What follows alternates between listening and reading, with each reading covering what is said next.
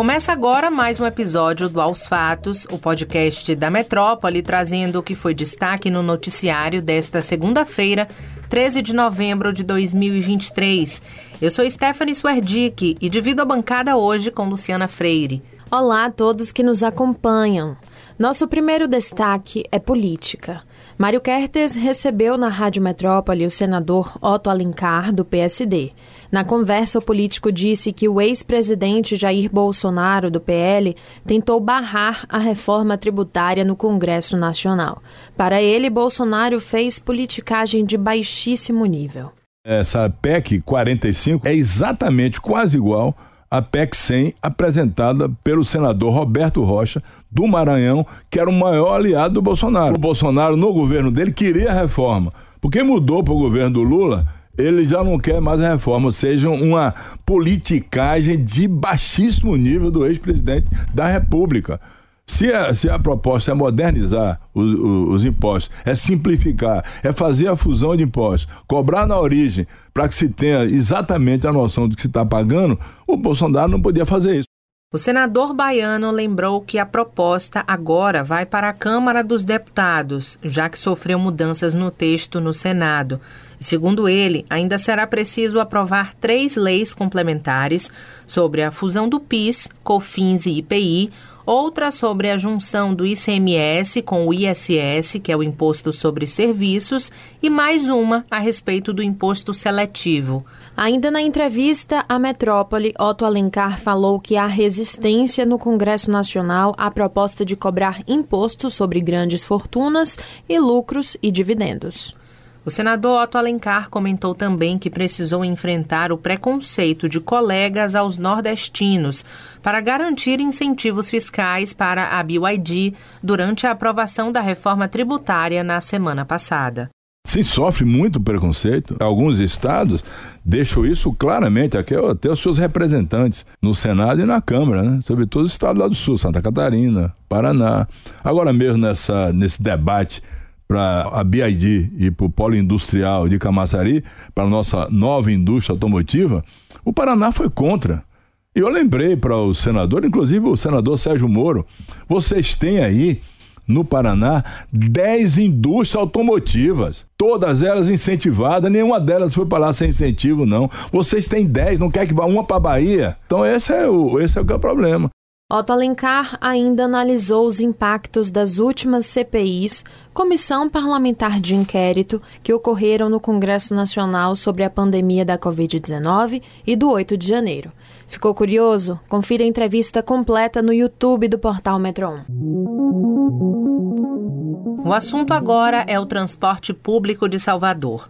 Principal destaque da última semana, a questão da subsistência dos ônibus na capital baiana ainda vai render.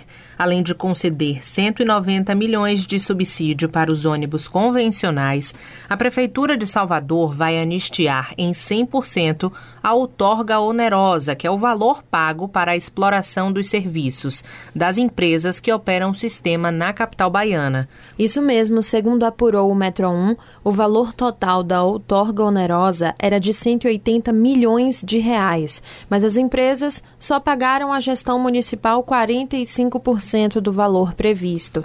Isso quer dizer que devem à administração soteropolitana 99 milhões de reais. É, em uma mensagem enviada à Câmara de Salvador, o prefeito Bruno Reis afirmou que decidiu conceder a desoneração para manter a prestação do serviço de transporte público coletivo de passageiros por ônibus.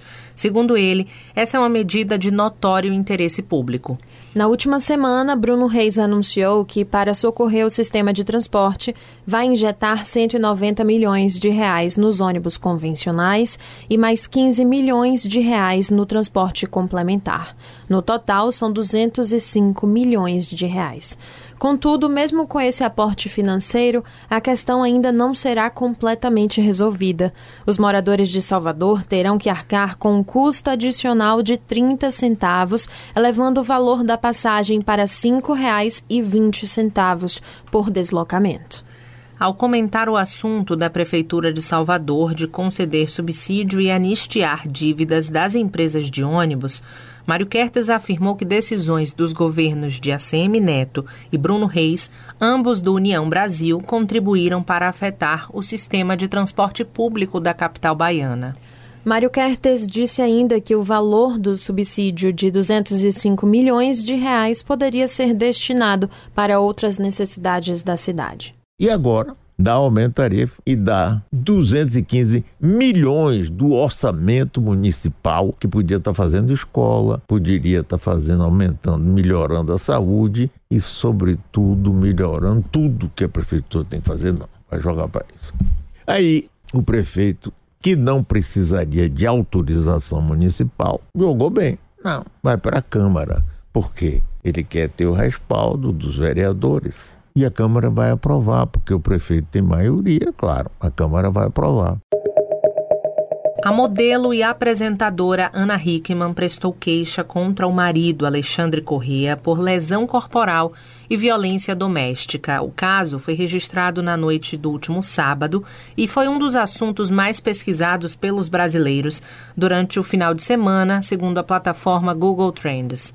Conforme o boletim de ocorrência, Ana Hickman relatou aos policiais que teve o braço pressionado por uma porta e que o marido ameaçou agredi-la com uma cabeçada.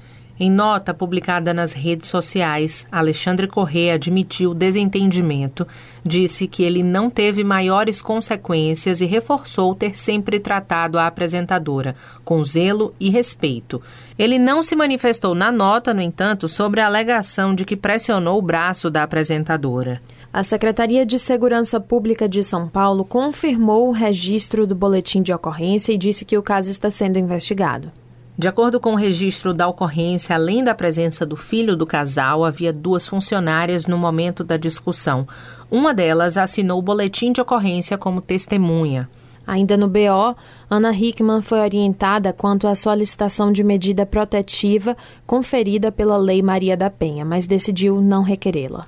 O boletim de ocorrência foi registrado na Delegacia de Polícia Civil de Itu, em São Paulo, e a apresentadora usou as redes sociais nesta segunda para agradecer as mensagens de apoio. E é isso, pessoal. O Alsatos de hoje fica por aqui. Confira essas e outras notícias no metro1.com.br. Nos acompanhe nas redes sociais, arroba grupo.metrópole no Instagram e no TikTok e arroba metrópole no X, antigo Twitter. E não deixe de ativar as notificações no Spotify para receber um alerta toda vez que sair um novo episódio e se manter atualizado. Tchau, até a próxima. Tchau, tchau a todos.